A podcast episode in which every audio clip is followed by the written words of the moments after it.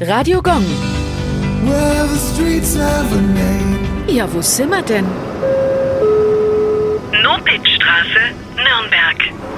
Die Nürnberger Nopitzstraße liegt im Stadtteil Schweinau. Christian Konrad Nopitsch war ein evangelischer Pfarrer und Lokalhistoriker. Ab 1777 studierte er in Altdorf Theologie. Später, besser gesagt 1792, wurde er dann Pfarrer von Altentann bei Schwarzenbruck. Und er war offenbar ein richtiger Gelehrter. Im Lauf der Jahre gab er eine zweite mit Nachträgen versehene Auflage der Geschichte der Nürnbergerischen Universität Altdorf heraus. Danach schrieb er in neuer Form das Nachtragswerk des Nürnbergerischen Gelehrtenlexikons. Es umfasste vier Bände.